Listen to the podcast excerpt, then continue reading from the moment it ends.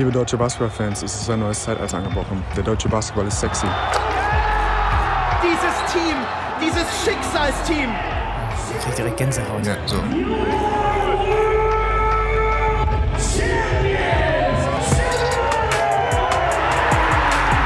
Schönen guten Morgen an Per Günther. Ähm, wir sind vorweihnachtlich. Du bist in einem wunderschönen Rollkragenpulli heute. Äh, sitzt du mir gegenüber. Das sieht, sieht schon richtig besinnlich aus, muss ich sagen, was da bei dir ähm, los ist. Die Basketballzeit allerdings überhaupt gar keine besinnliche. Damit herzlich willkommen zur Abteilung Weltmeister. Welch schönes Intro. Wie hast du denn da so schnell reingefunden? Aber ich finde es nicht nur gut, dass du nur, nicht nur mich begrüßt, sondern äh, vielleicht sollten wir auch den, den Menschen da draußen Hallo sagen, oder? Oh, hallo an die Menschen da draußen. Ähm, es geht auf Weihnachten zu. Ähm, aber äh, so wie die meisten Sportfans sind, ist Weihnachten ja eigentlich nur eine Entschuldigung dafür, noch mehr Sport gucken zu können. Ist das bei dir auch so? Ähm, dass du, wenn Wein Weihnachtszeit, ich weiß, äh, mit dir, Per, weiß ich ja speziell, dass es in der Vergangenheit, als du noch aktiver Spieler warst, äh, das Thema Spiele rund um Weihnachten ein ganz besonderes war. äh, ja, also, ähm, ähm, tatsächlich ist es so. Ich war nie großer Fan, tatsächlich, oder ich war großer Weihnachtsfan.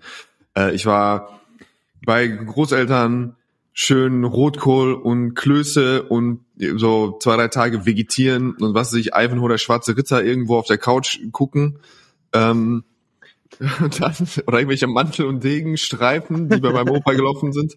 Äh, und dann, das Problem war einfach, glaube ich, von der Dramaturgie her, in, am Anfang meiner BBL-Zeit gab es noch eine Woche Winterpause.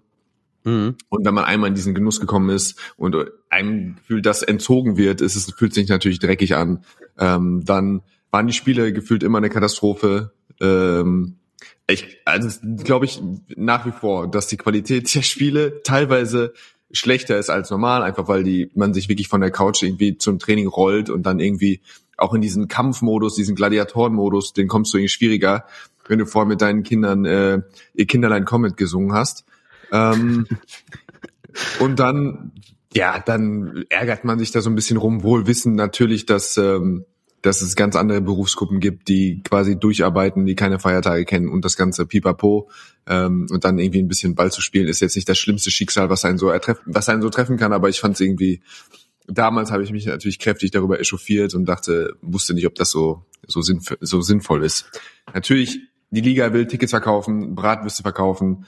Die Menschen, den Menschen ist langweilig irgendwie am zweiten Weihnachtstag, die wollen raus und äh, naja, es ist, was es ist, aber ich hab, fand es auf jeden Fall geiler mit einer schönen Winterpause. Wir haben äh, ein vollgepacktes Programm, auch diese Woche wieder. Ne, also die Tage vor Weihnachten oder vor Heiligabend äh, äh Spiele in der BBL. Äh, Ratio vom Ulm am Freitag zu Hause gegen Heidelberg. Ah, Ulm zuletzt ein bisschen am struggeln, ein bisschen schwerere Phase, die erste schwerere mhm. Phase bisher in dieser Saison. Dann geht's natürlich gleich weiter. Und die Euroleague ist auch unterwegs. Doppelspieltag diese Woche.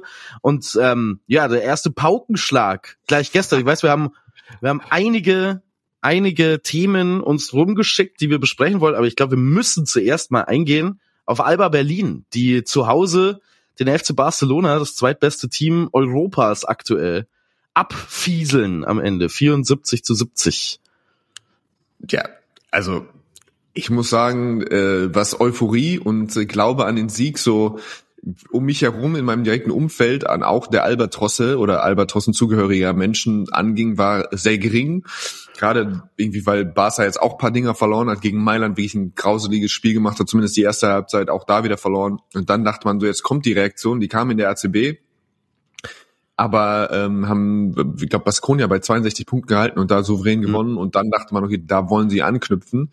Und es wirkte auch so. Die ersten drei, vier Minuten vergangen, die Guards gemacht, was sie wollen. La Provitola spaziert ein und das andere Mal in die Zone und es steht irgendwie, Alba liegt acht, neun hinten. Und dann dachte ich, das wird ein langer Abend. Aber denkst du, dann wird unser Kollege Gabriele Procida eingewechselt. Er bringt etwas jugendliches Selbstbewusstsein und Elan und äh, keine Ahnung, auf einmal haben sie irgendwie Lineups drauf, die funktionieren, sie kriegen ein paar Stops, äh, sie werden selbstbewusst sein und löten ein paar, paar freche Dinger drauf. Äh, und es ist tatsächlich bei den Heimspielen so, es ist schnell viel positive Energie. Also so viel Dankbarkeit in den Rängen, viel so, wenn mal ein kleiner Run da ist, dann wird er sofort angenommen. Ähm, das ist gute Stimmung. Und äh, ja, dann irgendwie, keine Ahnung, gewinnen sie das Spiel. So, meine.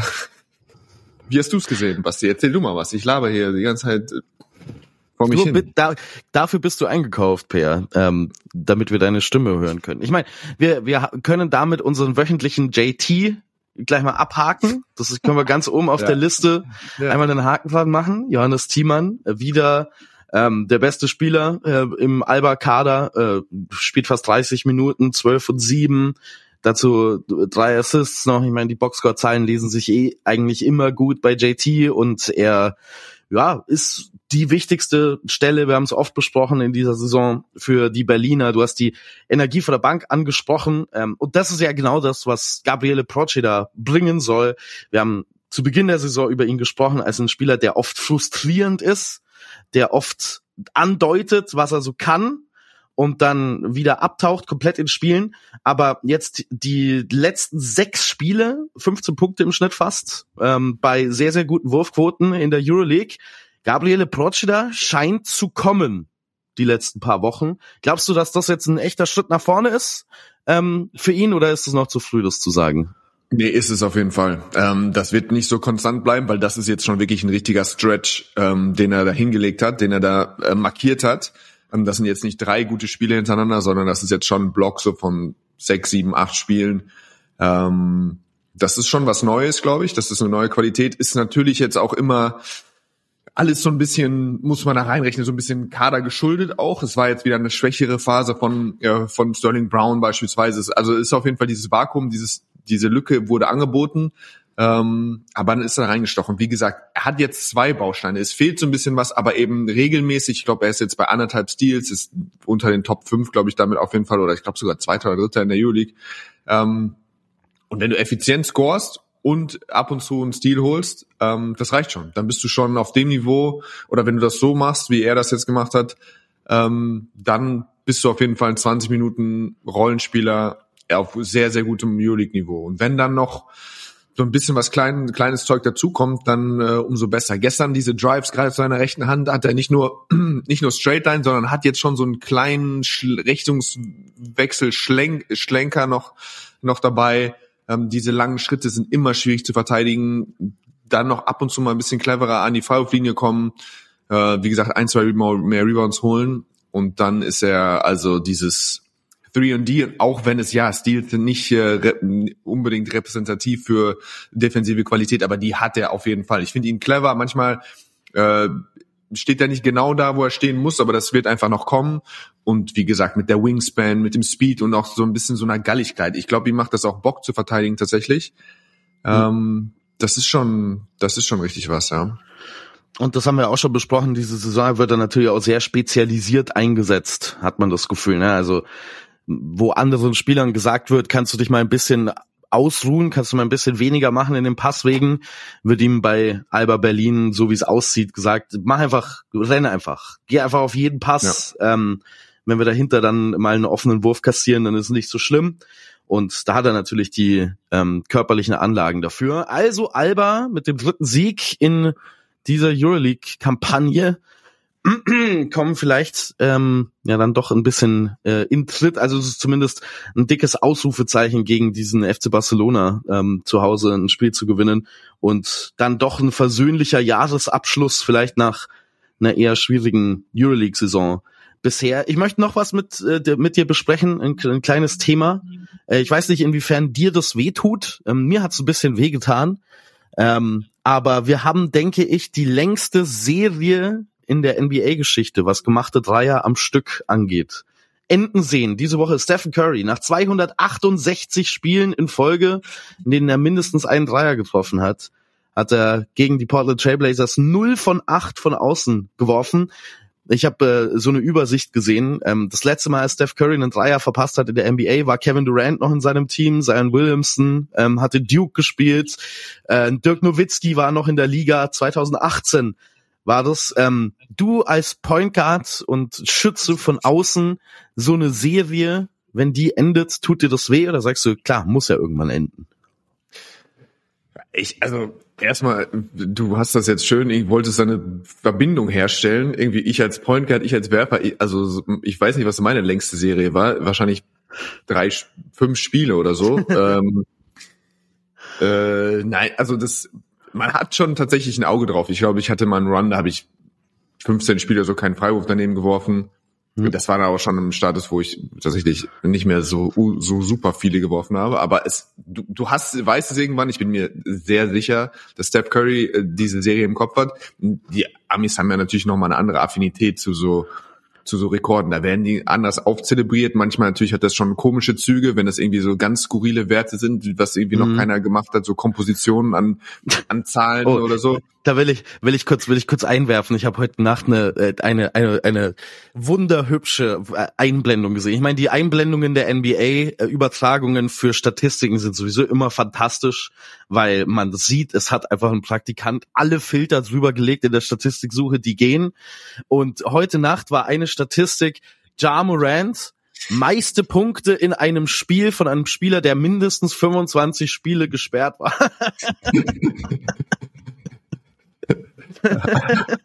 Fantastisch.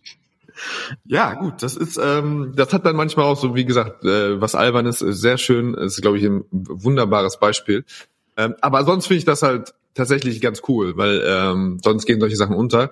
Ich hatte so das Gefühl, er hätte hinter, hinten, hat er hinten raus, war er 0 von 4 und er hat dann am Ende nochmal versucht, einen zu erzwingen, hat dann nochmal einen mhm. rausgepresst oder ähm, hat er es einfach gehen lassen und es hat ihn nicht gejuckt die ähm, ja man, man hat schon das Gefühl, dass er dann weiß, ähm, dass er noch einen einen machen muss und dann ähm, den einen oder anderen versucht.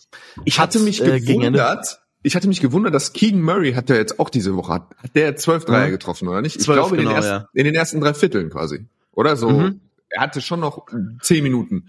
Da hätte ich gedacht, ey, ganz ehrlich, ist Dezember, juckt doch jetzt nicht, ob was jetzt die nächsten zehn Minuten ja. passiert schieß doch noch zehn, einfach nur um den All-Time, also Rekord zu holen. Weil das ist ja schon was, so wer hat die meisten Dreier in einem Spiel getroffen, das ist ja schon eine Hausnummer. Also ich meine, er wäre mit zwölf dann immer noch hinter Clay. Clay ist geblieben. die Nummer eins mit 14, Steph Curry hat, glaube ich, zwei Spiele mit 13 gemachten Dreiern. Okay, also, aber Theorie, da musst du es halt versuchen. Da musst du, tut mir ja. leid, dann müssen deine Teammates einmal das, dem nachsehen. Ähm, und dann jagst du halt mindestens noch sechs, sieben Stück hoch, oder nicht? Auch das, ich ähm, mochte das auch nicht, wenn Leute so 60 Punkte machen in den ersten drei Vierteln und dann aufhören. Ja, ich, ja, genau. Aber ich, ich glaube, ich finde so, lass es mal versuchen. Ähm, hat 36 Minuten gespielt, also kam dann tatsächlich auch nochmal King Murray. Ja, das ist so ein bisschen die Mike Brown, äh, Mike Brown, der ja auch unter der Steve Kerr Schule ähm, gecoacht hat. Also Mike Brown äh, natürlich schon lange vor Steve Kerr in der NBA, aber dann Ass äh, Assistant Coach bei Steve Kerr. Und du hast genau das angesprochen, das war ja den Warriors auch immer egal. Ne? Es gab äh, ich weiß nicht mehr genau, was das für ein Spiel war. Es gab ein Spiel, bei dem Steph Curry nach drei Vierteln auch zwölf Dreier getroffen hat und mhm. dann einfach nicht mehr gespielt hat. Ähm, Clay Thompson mit diesen 60 Punkten, wo er dann das letzte Viertel nicht mehr spielen durfte. Ähm, das ist denen dann einfach egal, äh, diese, diese ähm, historischen äh, Events. Aber klar, also das wäre die Chance gewesen. Ich denke aber, dass diese Rekorde auch früher oder später getroffen werden, einfach weil die äh, gebrochen werden, einfach weil die Frequenz an Dreiern, selbst bei Rollenspielern, ne? King Murray ist ja jetzt kein Superstar, dass jemand 15 Dreier in einem Spiel nimmt, hätte ja vor sechs Jahren bedeutet, ach, das macht Steph Curry und James Harden und sonst niemand und jetzt sind halt so Spieler wie Keegan Murray, ähm, der natürlich ein fantastischer Schütze ist, aber nicht die gleiche Rolle hat ähm, wie diese anderen Spieler. Dementsprechend glaube ich, dass mit dem Verlauf der Zeit, wenn jetzt nicht in den nächsten drei Jahren nochmal ein dramatischer Shift in der Spielweise ähm, der NBA stattfindet, dass diese Rekorde früher oder später alle gebrochen werden, ähm, weil einfach so viel mehr geworfen wird von außen. Ja, das schon, aber ich glaube, es macht auch Bock, Rekorde zu brechen, unabhängig davon, ob man glaubt, dass sie für immer bestehen. Ich, also es gibt ja. dann, glaube ich, dieses, dieses Understatement, das ist, das existiert auch mal. Ich meine, ich war zum Beispiel in den zwei Spielen, kleiner, kleiner Flex, in den zwei Spielen, in denen ich 35 gemacht habe, zumindest im ersten, mhm. in den Playoffs, war noch hinten raus so eine, habe ich so ein bisschen ausplätschern lassen und so dachte ich so, weil ich war einfach happy. Ich war alles gut, geiles Spiel gemacht, so alles, alles tutti. Wir haben gewonnen in Quakenbrück. Aber dann dachte ich so, dreh doch noch durch, versuch's, geh doch auf 40. Was hast du so, wieso nicht so? Erzwing es doch, erzwing dein Glück. Also die Show, man denkt halt in seiner Leichtigkeit, vielleicht kommt noch mal die Chance. Die Chance kommt dann aber in manchen Fällen einfach nie wieder. So, mhm. deswegen.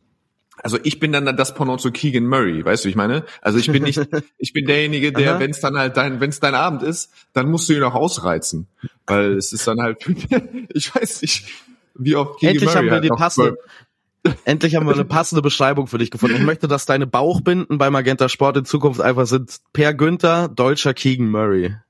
Ja, das ähm, ja, von meinen Segen haben die Leute.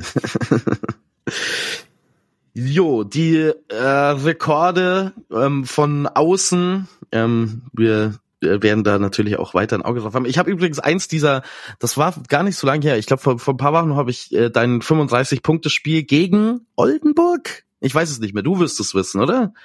Eins, eins Oldenburg, von den ja. beiden, mit, kommentiert von Stefan Koch, Shoutout an ja. Coach Koch, Mhm. Ähm, und das ist das erste Mal, glaube ich, dass ich Coach Koch enthusiastisch gehört habe. Er ist, da ist er richtig ausgerastet, als du da so abgegangen bist. Das schafft sonst ja, ja. niemand. Das ist auch eine einmalige Auszeichnung eigentlich an dich. Die, ja, also ähm, Coach Koch, also ich bin natürlich großer Fan von ihm in jeglicher Form als Trainer, als äh, als Medienperson. Ähm, das ehrt mich sehr, aber äh, ich glaube, er hat auch das äh, das größte Lob, glaube ich, was Stefan Koch einem aussprechen konnte, war, hat er gebraucht. Das war nämlich, er braucht sich auch vor den amerikanischen Guards nicht zu verstecken.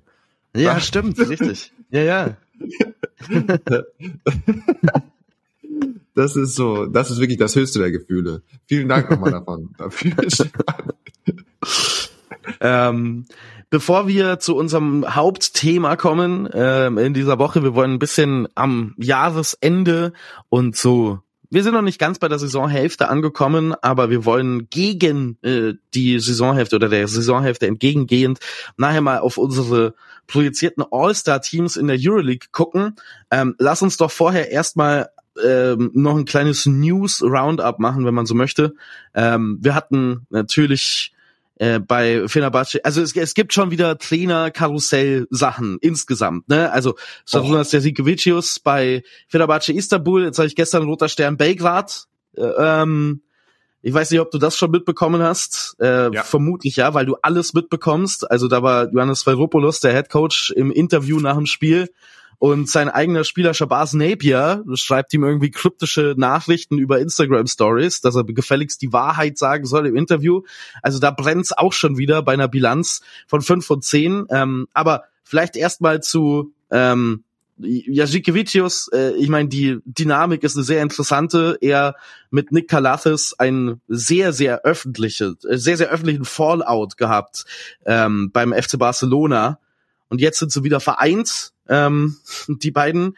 Ähm, das Spiel dann gegen den AS Monaco, gleich mal mit acht Punkten gewonnen. Ähm, wie ist deine Einschätzung, Jasikowicius bei Fenerbahce? Mm, also ich glaube, dass es ein guter Fit ist erstmal. Wenn du das Spielermaterial dir anguckst, was, äh, was Fener zur Verfügung hat, ich glaube, er kann aus dem einen oder anderen gerade defensiv dann noch mehr Konstanz rauskitzeln. Ich glaube, er kann da wirklich ähm, was anmischen äh, aus ja Pierre und Motley und also die haben schon wirklich so ein paar Jungs, wenn du die richtig erreichst, ähm, dann dann werden die in der Lage sein zu switchen, dann werden die auch, ich meine, ähm, ich glaube, also ich glaube erstmal, das ist ein guter Fit. Wie gesagt, mit Wilbekin weiß ich immer nie so richtig, wie er den von alleine lassen wird, wie er den handeln wird. Ansonsten in puncto Kalates ist das für mich einfach ein Zeichen so, das hat dann auch Größe, wenn du dann trotzdem in der Lage bist, zusammenzuarbeiten. Also mhm. ja, du gehst auseinander, beides große Basketballpersönlichkeiten in Europa in den letzten, was ich, 20 Jahren. Ähm, der eine ist nicht zufrieden mit dem, wie sie zusammengearbeitet haben, lässt sich da jetzt dazu hinreißen oder wie auch immer man das bewerten will, macht es öffentlich oder sagt, ja, keine Ahnung, ich, das hat nicht für mich so gepasst oder wie er, wie er mich eingesetzt hat, hat nicht gepasst. Aber es ist jetzt auch keine irgendwo Kritik, die super, also da wird's jetzt nicht persönlich, das ist, glaube ich, noch alles so im, im, im, im grünen Bereich.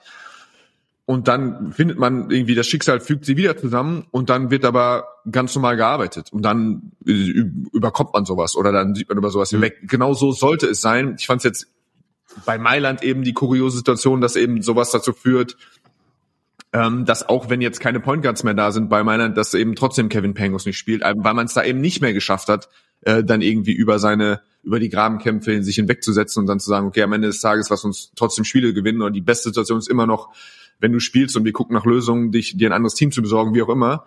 Ähm, also es gibt da schon die Art und Weise, macht da macht da macht da viel aus. Dafür davor ziehe ich erstmal den Hut. Ähm, ansonsten ist es schon interessant bei Jasikevicius. Du hörst als Spieler, es scheint schon wirklich hart. Der Ton scheint schon ziemlich rau zu sein. Wie gesagt, La Provitola hat ja ähm, war ja großer Fürsprecher, hat gesagt, genau das habe ich gebraucht. Ich, also quasi der wenn man das äh, so ein bisschen generalisieren will, irgendwie so das, der faule Genius, der dann irgendwie gerne vorne, ähm, ja, keine Ahnung, so als, als, als Feingeist auftritt, der dann eben aber auch manchmal jemand braucht, der ihm sagt, okay, du hast noch eine andere Dimension in der Defensive, in der Konstanz, in der, in der Intensität, mit der du spielst. Ähm, also es gibt schon auch Stimmen. Oscar da Silva hat sich gestern quasi auch, auch wenn er gesagt hat, das ist hart unter Jessic Vicius, aber ähm, er würde das jeden, jederzeit wieder, quasi wieder machen und wieder auch annehmen ähm, und hat sich da quasi auch sehr positiv geäußert. Das heißt, es gibt schon auch viele verschiedene Stimmen. Ähm, ich glaube, am Ende des Tages, ich glaube, er wird sofort erfolgreich sein, um das abzuschließen. Ja. Also ich mhm. glaube, der hat das Spielermaterial.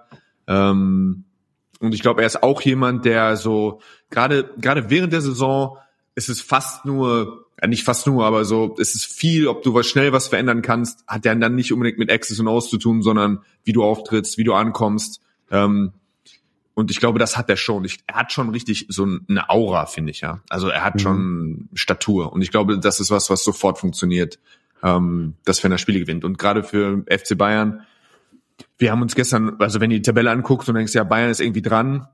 Das Kuriose ist eben, die vier Mannschaften, die direkt vor Bayern München stehen, sind eben FS, Fener, Olympiakos und Panathinaikos. Und das ist halt ein Brett. Du musst vielleicht eben zwei oder drei catchen ähm, und gerade jetzt mit Fenner glaube ich, dass das ähm, aus, aus Münchner Sicht oder aus deutscher Euroleague-Sicht äh, wehtut, weil ich, wie gesagt, ich glaube, die werden jetzt Spiele gewinnen.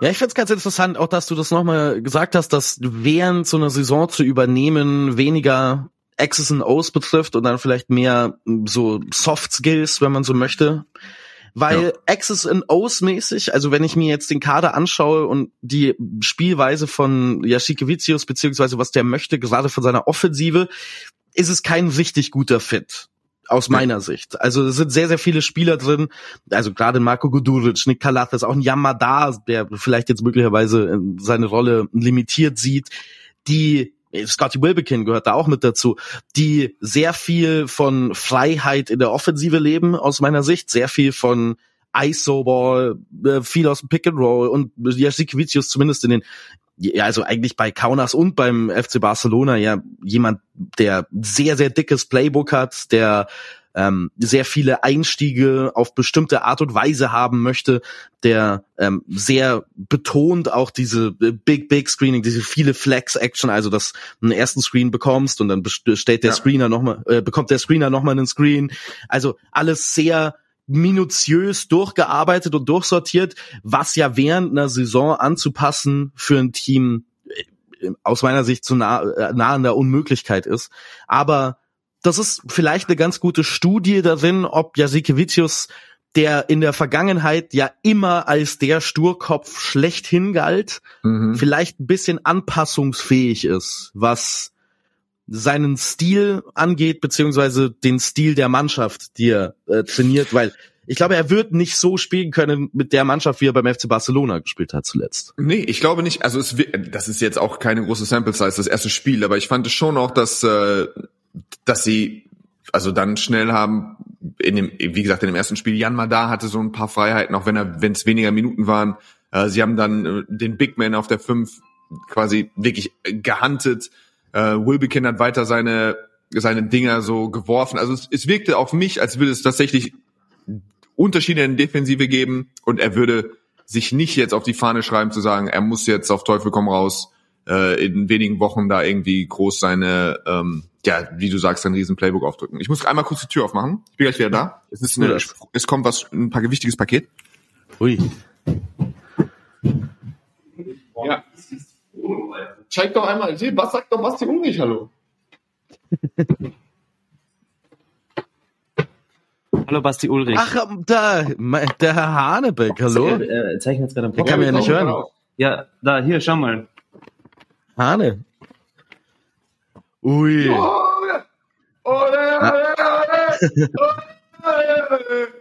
Also ich weiß nicht, ob wir den Teil mit dem Podcast haben werden, äh, aber wir bekommen gerade präsentiert ein Justus Hollatz Trikot, das unser ähm, Kameramann und Allround-Genie Martin Hanebeck, der zusammen mit Per Günther ähm, und mit Benny Zander auch bei der Basketball-WM dabei war, ihm vorbeibringt. Ich habe keine Ahnung, was der Kontext oder die Konstellation dieser Anordnung ist, aber es ist eine interessante Unterbrechung ähm, für unseren Podcast.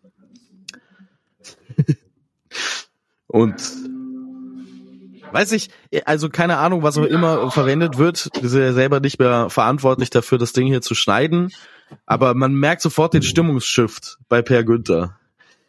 Per, ich habe ich hab gerade noch äh, alleine vor mich hin monologisiert äh, ja, äh, gegenüber den Hörern. Ich habe keine keine Ahnung, ob das dann verwendet wird oder nicht, aber ich habe das Gefühl, man bemerkt einen klaren Stimmungsshift bei dir ähm, zwischen, ob du mit Benny Zander oder mir redest. Das ist der seriöse, äh, der Rollkragen Per, oder ob Martin Hanebeck in die Wohnung marschiert gekommen, kommt, weil äh, dann dann ist es Assi Per, dann dann kommt der Assi Per raus. Also äh, Asiper verbitte ich mir, das ist in, in Hagen ist, geht das noch als gepflegt ein, das war jetzt tatsächlich nur ein emotionaler Ausbruch, denn wie du siehst, ähm, ich habe hier Game Worn, ein äh, Warm-Up-Shirt von von allen unterschrieben, von allen Weltmeistern unterschrieben, ah. von dem Spieler mit der zweitbesten Assist-to-Turnover-Ratio der Euroleague, Justus hm. Hollatz.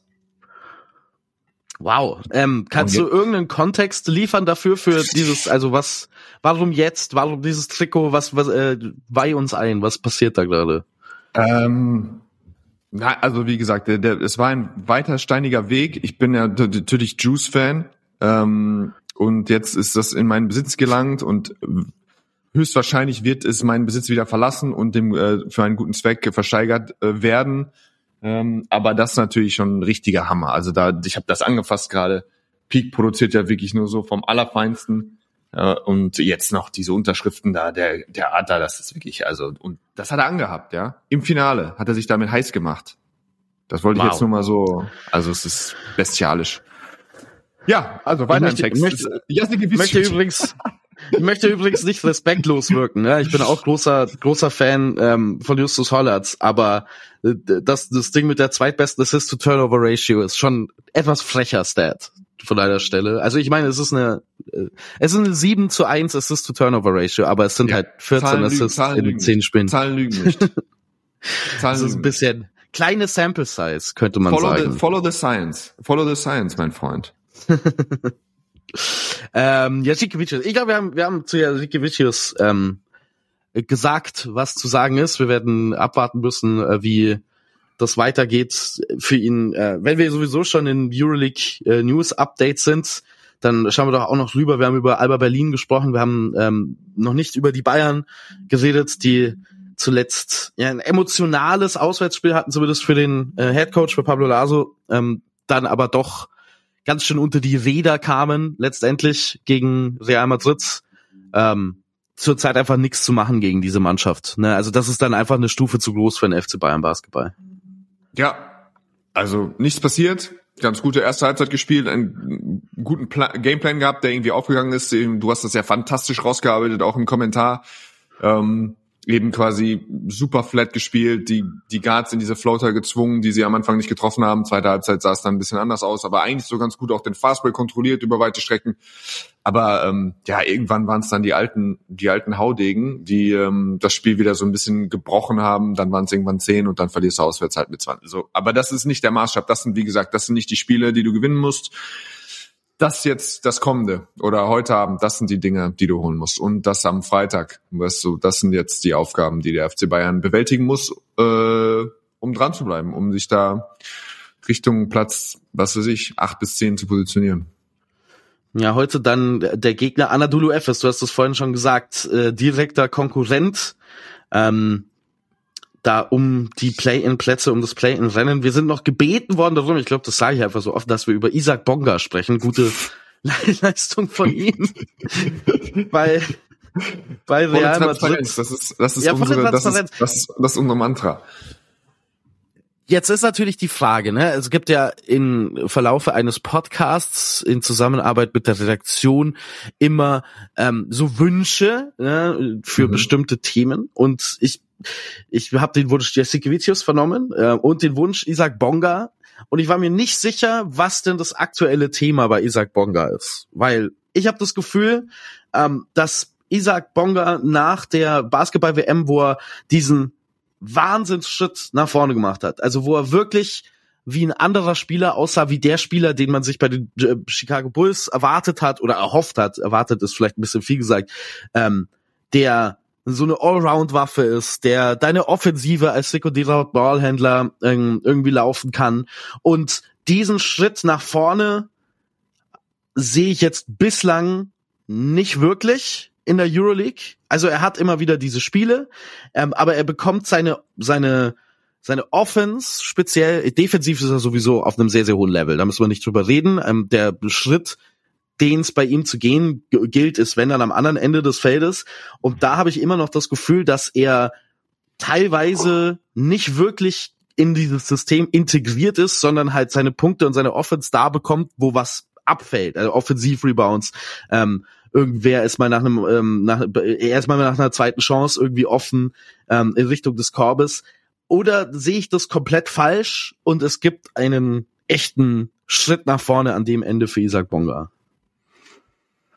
Ähm, hm, nein, ich glaube, du hast recht, aber ich weiß nicht, also es ist, ich tue mich mit dem mit der mit der Formulierung des Schritts dann wahrscheinlich einfach ja. schwer. Ich glaube, das ist jetzt einfach wieder seine, also ich glaube, er hat sich seine Rolle ein Stück weit angepasst. Ja, ich glaube unter Gordy, ja, dann ist es dann ab und zu eben Ballscreen mehr oder es ist irgendwie was anderes mehr. Es sieht wirkt generell anders und äh, jetzt ist halt wieder Euroleague mit einem super tiefen Kader, mit dominanten Big Men, die geritten werden, mit ähm, anderer Rollenverteidigung, mit manchmal einem Nicola Bepp auf der drei, der ein hervorragendes Spiel macht.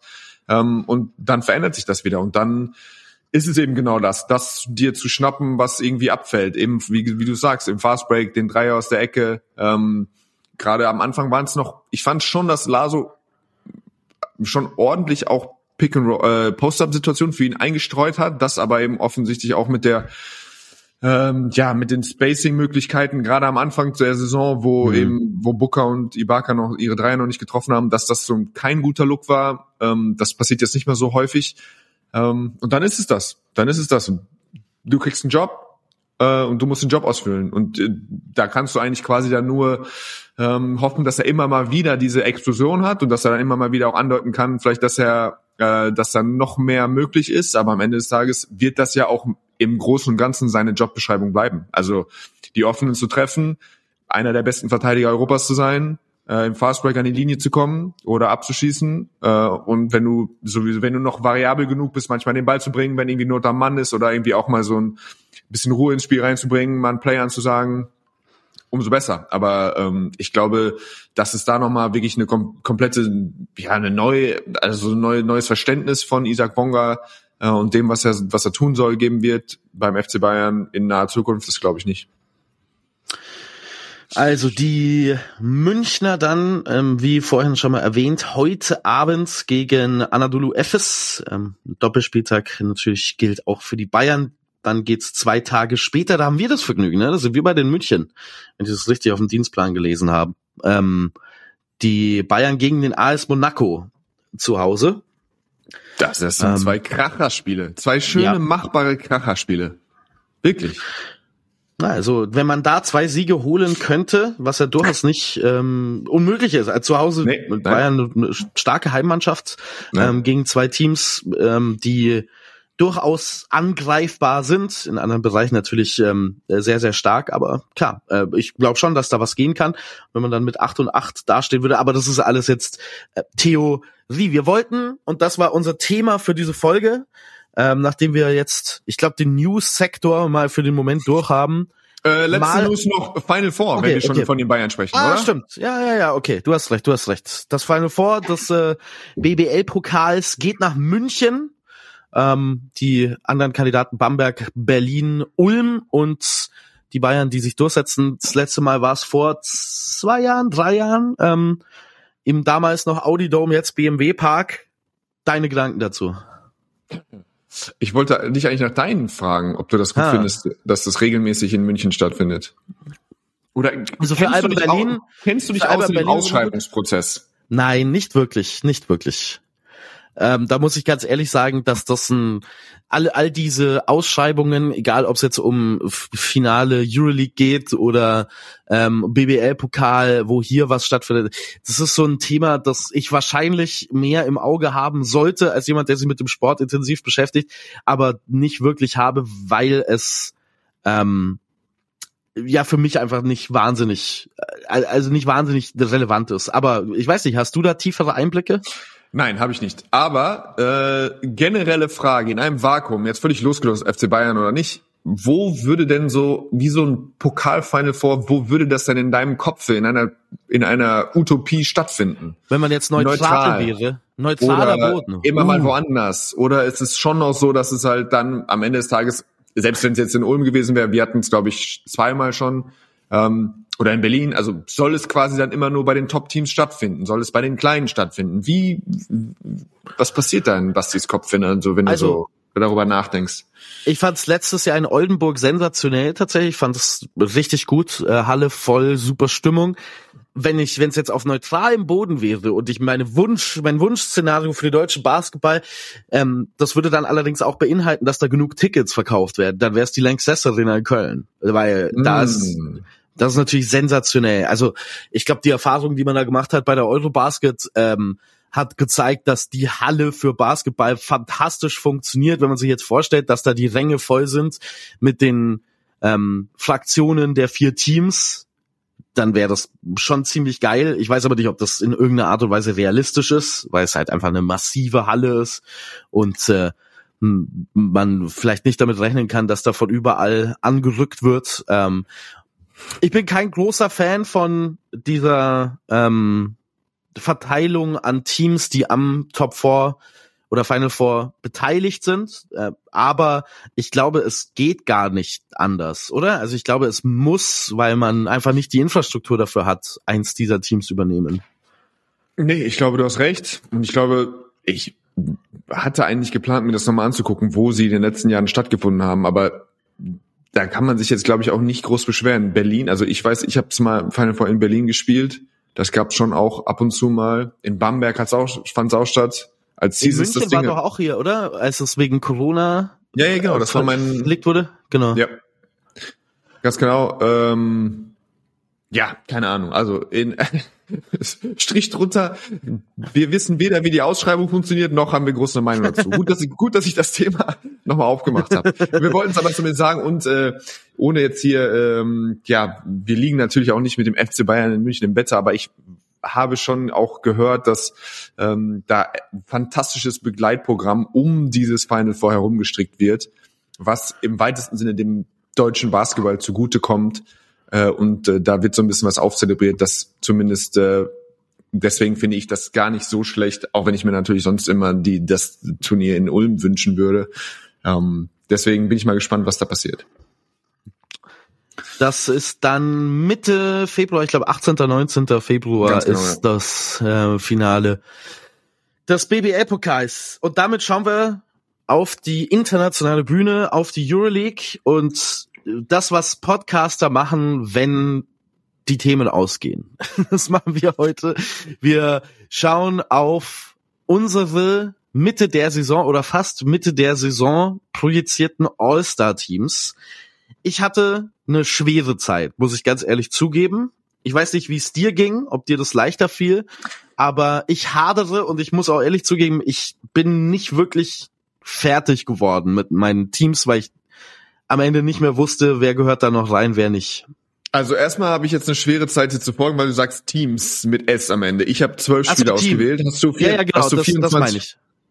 Das Okay. meine ich. Ich, ich hab's, ich hab's die erste, die erste fünf, Ja, zweite fünf und dann eben zwei Wildcard-Spots, wenn man so möchte. Schau das mal, so hab ich das auch gemacht. Ja, hast Ja, du, ja. bist du quasi auch im Rahmen, sollen, also erste fünf, zweite fünf, die auch mehr oder weniger Positionen gerecht Ich quasi das- zusammengestellt sind. Ich habe das Brad Stevens Modell genommen, zwei Guards, zwei Wings, ein Big. Aber bei Big kann man auch streiten und diskutieren, wer jetzt wohin gehört. Ich finde Positionen nicht wahnsinnig wichtig, aber so ein bisschen orientieren kann man sich ja daran, finde ich. Das finde ich herrlich, das finde ich herrlich. Ja, wie sollen wir das, was sollen wir machen? Willst du mal mit deiner ersten fünf beginnen? Weil die Ich wahrscheinlich würde mal, ich würde beginnen mit den Spielern, die für mich eindeutig sind, bei denen man nicht diskutieren muss, wo die hingehören. Und Wollen ähm, wir vorher einmal kurz, willst du mir einmal ein bisschen erzählen, was von deiner, für die, die Grundlagen deiner Entscheidung Hm, sind? ja. Also ist das so, wer bist du im All-Star-Game? Was siehst Sehr du da? Siehst du einfach nur absolut der, die besten Spieler? Kommt da so ein bisschen Showmanship mit rein? Verabscheust du das? Ist es ein Mannschaftserfolg? Ist es ein individuelles Stats? Das, das einzig in, Entscheidende. Also, siehst wie, wie so, was ist da so? Wie siehst du das? es ist spannend, weil sich diese Faktoren für mich immer äh, wieder verschieben und selbst in der Vorbereitung für diesen Podcast immer wieder verschoben haben. Ähm, wenn es jetzt um All NBA oder All Euroleague Teams geht, ist für mich Teamerfolg ein massiv großer Faktor. Wenn es Mhm. ums All-Star Game geht, ist Teamerfolg für mich zumindest gefühlt kein wahnsinnig großer Faktor. Ähm, Mhm. Beim All-Star äh, All-Star Game, All-Star Team geht es sehr viel mehr um individuelle Stats, um ähm, Showmanship und sowas gar nicht. Also von mir aus kann auch jemand einfach nur in der Ecke stehen und ähm, äh, Würfe nehmen für die komplette Saison und dann äh, super effizient sein. Spoiler Alert, einen solchen Spieler habe ich auch äh, mit in diesem in dieser Aufstellung drin. Ähm, aber äh, jetzt, da ich vorhin diese Liste an Kandidaten durchgegangen bin und mir dann doch, es mir dann doch sehr schwer gefallen ist, zu argumentieren in meinem Kopf, warum manche Spieler dabei sein sollten und manche nicht, habe ich jetzt Teamerfolg doch als deutlich größeren Faktor mit einbezogen, als ich das eigentlich von mir dachte, dass ich es tun würde. Also es geht jetzt auch mit um Teamerfolg zu einem relativ großen Teil, zu einem größeren Teil, als ich das eigentlich, oh, als ich das eigentlich vorhatte.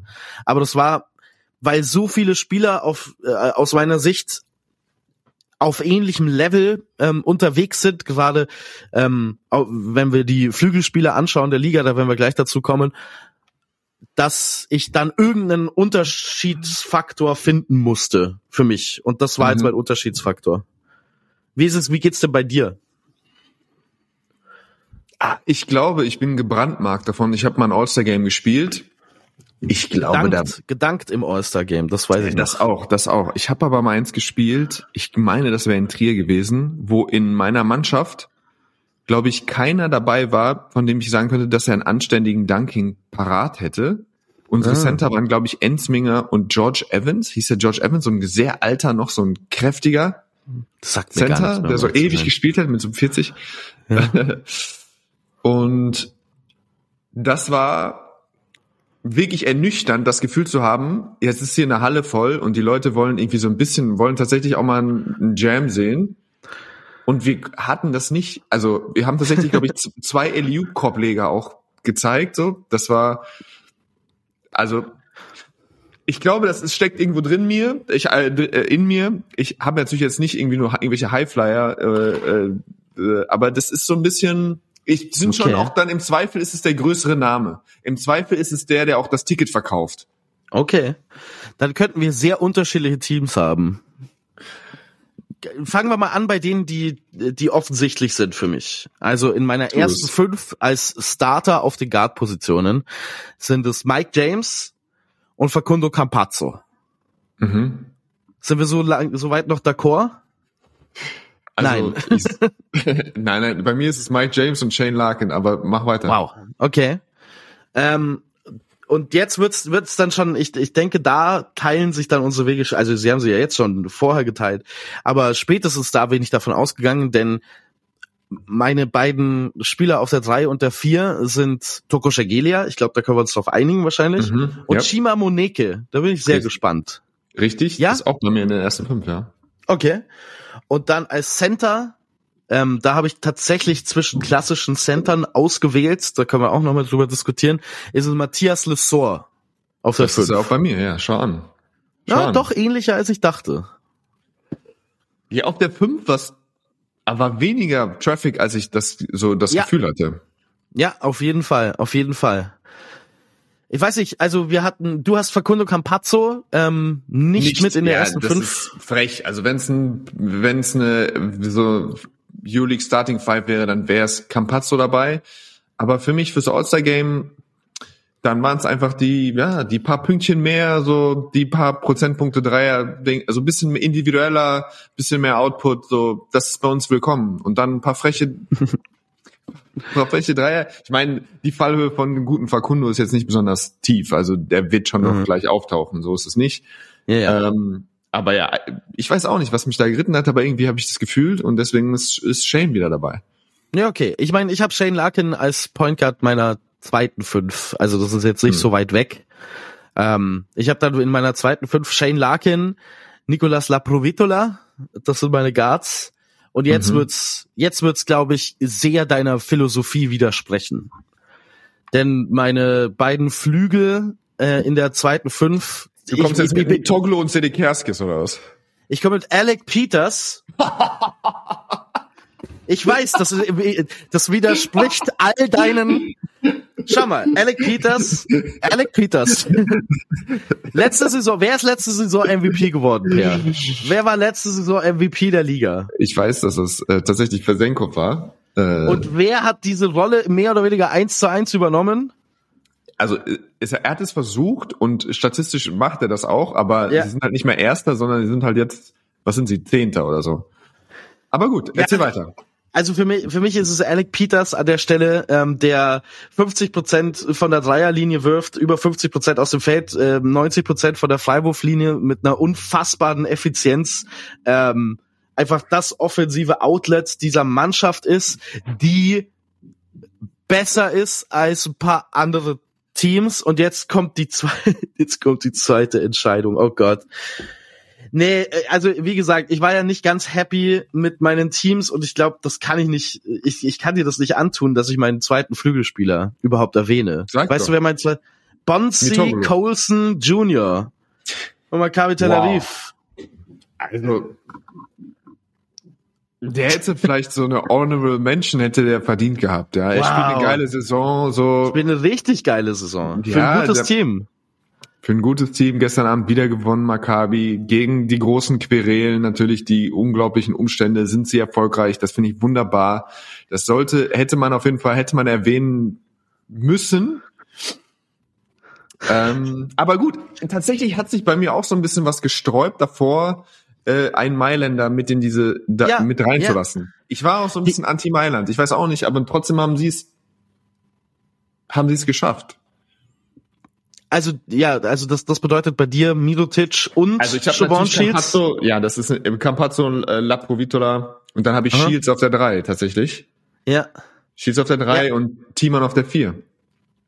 Okay, ähm, ich meine, ich habe hier eine lange, lange Liste von Spielern, die äh, für mich dann Kandidaten sind, entweder für diese zweite Fünf oder für die ähm, beiden Wildcard-Plätze und natürlich ist Johannes Thiemann da ganz oben auf der Liste.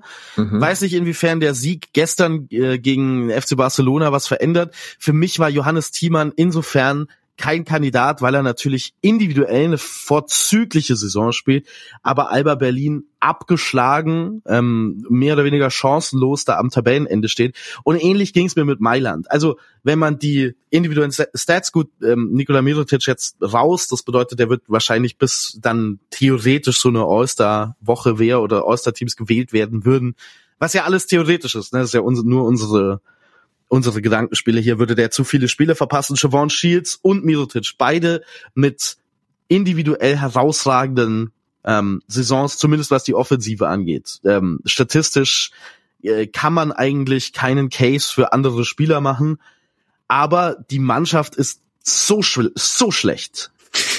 Ja, ist So fair. schlecht. Ist fair. Ist fair. Es ist, es ist absolut fair. Äh, bei Thiemann würde ich gerne das Argument machen, sie wären 0 und 14 oder 0 und 15 ohne Mhm. ihn. So sind sie 3 und 11.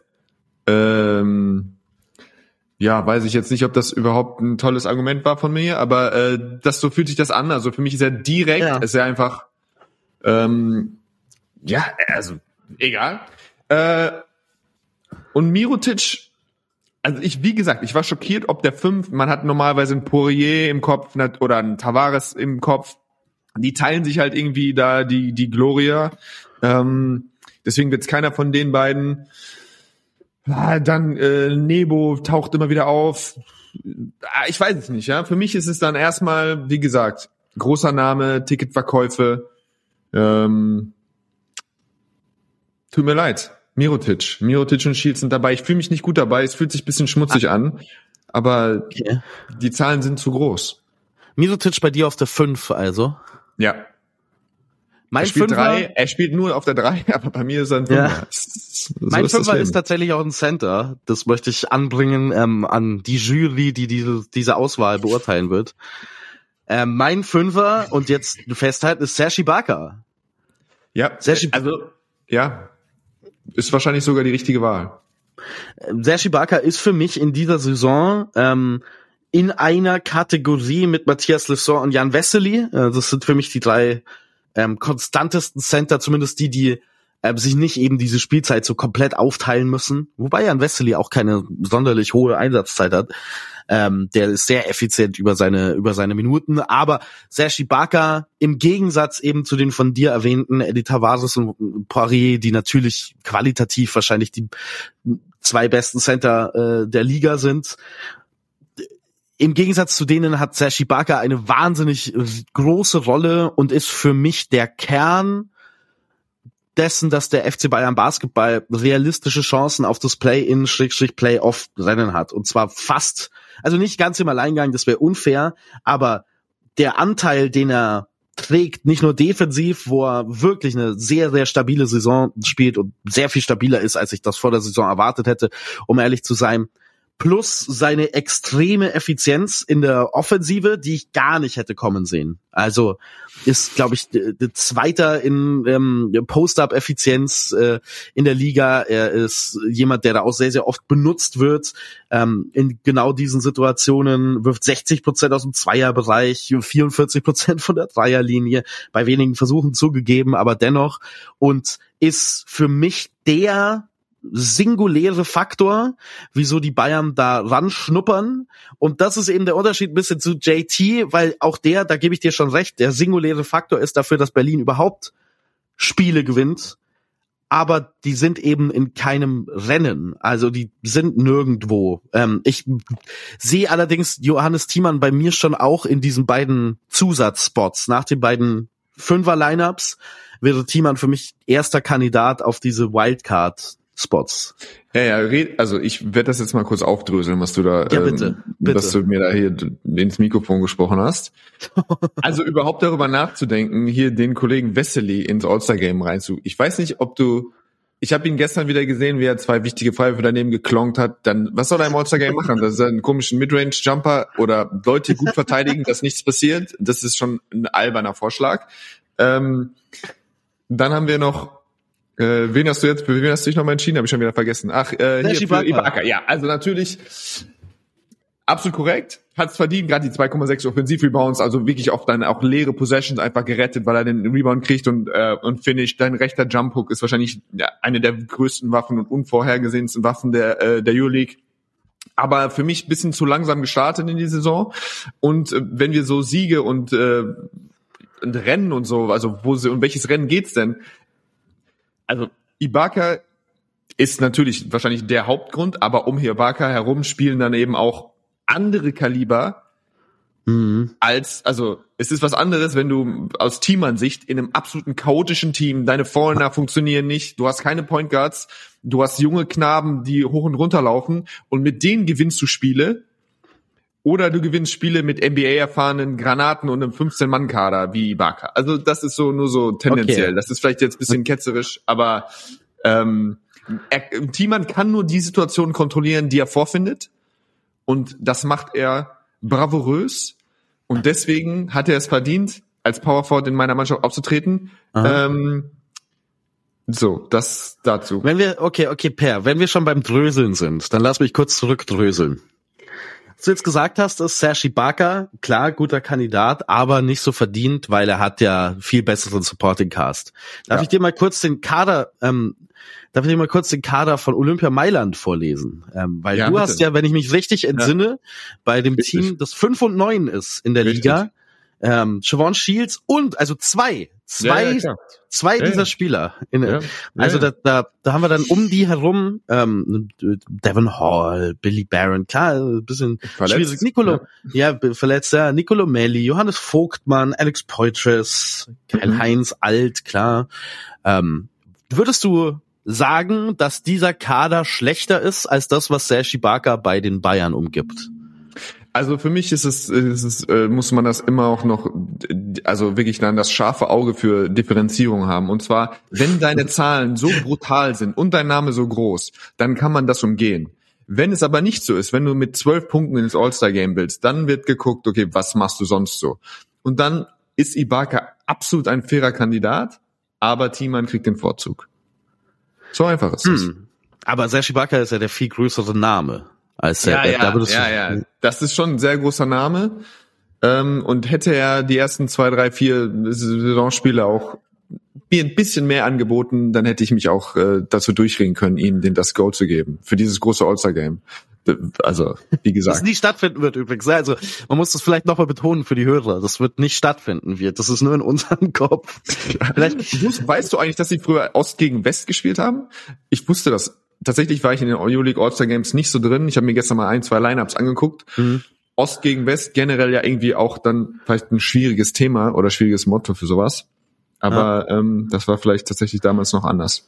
Jetzt kommt die das das Dirty Little Secret. Das glaube ich, also vielleicht klingt es auch schon ab und zu durch. Ich interessiere mich eigentlich überhaupt gar nicht für All-Star Games. Fair. Fair, äh, ja, ja, ja. Absolut fair. Es ist ein lustiges Gesprächsthema, aber wenn ich dann tatsächlich eins sehen müsste, wo die Spieler gegeneinander spielen, würde ich so, oh Gottes Willen, ich habe Besseres wirklich, in meiner wirklich, Zeit. Wirklich, wirklich. Aber lass uns mal beenden. Ey, äh, ganz ehrlich, mal kurz unter uns. Ich habe noch drei Prozent. Ähm, das sind wahrscheinlich jetzt so vier Minuten oder so. Also okay, lass uns okay. mal schnell die letzten beiden und dann einfach den Laden dicht machen und dann. Okay damit wir nicht wieder laden müssen und so weiter. Meine zwei Zusatzkandidaten wären dann ähm, und das ist ein, ein, relativ großer Pool, aber meine Zusatzkandidaten wären tatsächlich ähm, äh, JT und Siobhan Shields. Auch wenn mir das ein bisschen weh tut, weil ich eigentlich Keenan Evans ähm, noch mit drin haben wollen würde. Und wenn ich es mir jetzt auch mal anschaue und äh, darüber nachdenke, was wir so besprochen haben, dann würde ich fast Keenan Evans statt Siobhan Shields an die Stelle da setzen. Fair. Ähm, zwei wundervolle Kandidaten, habe ich ja quasi auch. Ähm, ich komme jetzt, ich weiß nicht, ob das okay ist, was ich tue. Ich komme mit Panther und Marcus Howard daher. Ui. Die hatte ich, um ehrlich zu sein, gar nicht auf der Liste. Ich, ich hatte fast ganz so ein bisschen, bin. als wäre so ein bisschen was in dir gestorben, so sagst du gerade aus. Du warst ein bisschen enttäuscht aus. Als wäre ich so jemand. Kevin Panther Kevin Panther, ja, ich schätze, er hat zehn Spiele gemacht. Ja, ne? Ich hatte ihn gar nicht auf meiner Liste, weil er für mich zu lang verletzt ja. war, gefühlt. Und wir haben ja vorhin über schlechten Saisonstart gesprochen, dass der Sergi Barker ein bisschen zu schwach reingestartet ist. Und Kevin Panther war ja völlig off zu Saisonbeginn. Das kann alles sein, wie es will, aber ich, man wird dann halt manchmal dem Recency Bias, fällt man zum Opfer. Und ich sage es dir, sie sind das heißeste Team der EU-League, quasi beide. Also hm. Panther mit fünf Siegen. Sie sehen halt, jetzt sieht man ihn er ist ein Fan-Favorite, er macht, verdient viel Geld, er ist ein Showman, wir brauchen ihn. Ähm, by the way, hast du schon mal diese Trikolore zwischen Nunnally, ähm, Doja und, äh, und Panther so ein paar Minuten gesehen? Wenn sie jetzt zu, zu so äh, auf allen mhm. Zylindern äh, laufen und zusammenspielen? Ja, das ja, ist Vogelbild. Ist also seit Doja so spielt ja. und Nunnally ja eigentlich schon von der ersten Sekunde und wenn die jetzt anfangen, ohne traditionellen Point Guard, sondern so Slash and Kick zu spielen und in der Defensive rumzufliegen und sie haben Wingspan und alle können werfen. Das ist für mich eins der Highlights aktuell der Euroleague. Also Partisan-Spiele sind ja. Must-Watch äh, Fernsehprogramm.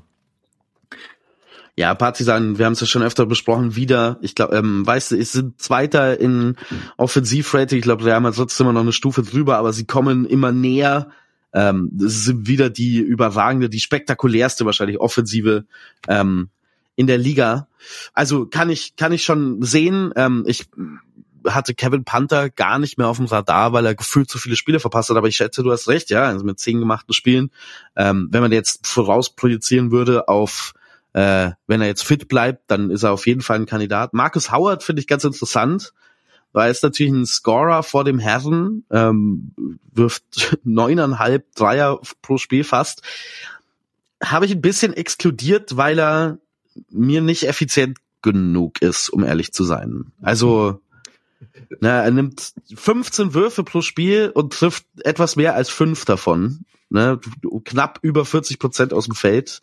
Das ist schon ein bisschen schwierig. Ja, aber wie gesagt, zwei Game Winner quasi, zwei unmögliche Würfe, direkt ge gewonnen, sieben Spiele aus acht, eine Wahnsinnsphase, diesen Umbruch mit dem Trainer zusammen eingeleitet, ähm, Turnaround geschafft, ähm, ja, die seine Mannschaft in sichere Fahrwasser geführt.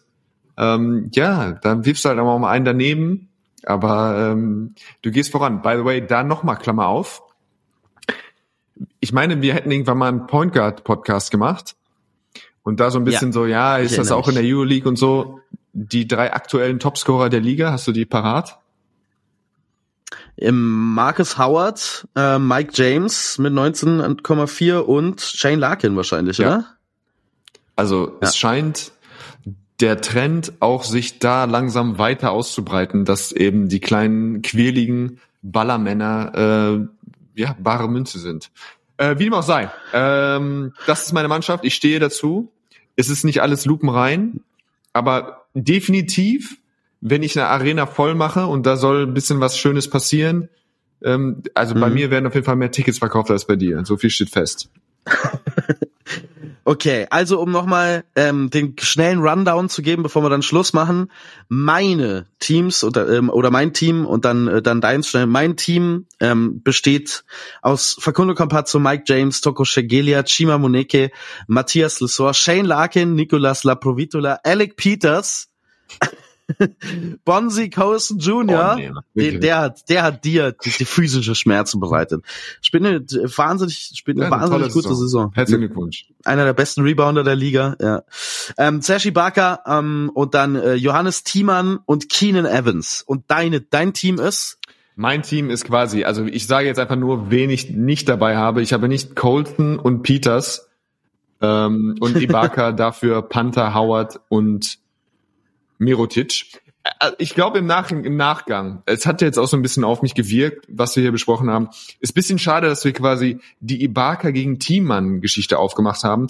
Viel wohler hätte ich mich dabei gefühlt, wenn wir die Ibaka Mirotic äh, das Ding aufgebrochen hätten und da hättest du mich wahrscheinlich auch mhm. überzeugen können. Also das, äh, ja. das, äh, das muss ich eingestehen. So viel Größe zeige ich hier. Äh, ansonsten bin ich sehr glücklich mit meiner Aufstellung. Ja, bei dir ist auf jeden Fall mehr Spektakel und bei mir sind mehr ähm, so Analytics Scouts, ja, die sagen, das ist eine gute Auswahl. Schön, ich finde es schön, bei dir wird auch mal jemand gewertschätzt. So. Das finde ich gut. Das finde ich gut. Die kommen dann an und machen, zeigen das auch. Und weil ich das Ein schöner Rollenspieler. Ja, weil ich ja, das All-Star Ja, ja, genau, weil ich das All-Star-Spiel ja auch selber nie gucken würde, ist es mir dann auch egal, wenn Alec Peters da nur in der Ecke steht und nichts macht. Aber ich, ich weiß, dass die, die Stats sind gut. jo, ähm, dann würde ich sagen, sind wir durch an der Stelle. Ähm, frohe Weihnachten an dich, Per. Vielen Dank. Und natürlich an unsere Hörer. Frieden auf, Frieden auf Erden und den Menschen einen Wohlgefallen wünsche ich euch. Sehr schön. Ähm, ich wünsche euch noch äh, sehr viel Zeit für Basketball, denn der wird stattfinden.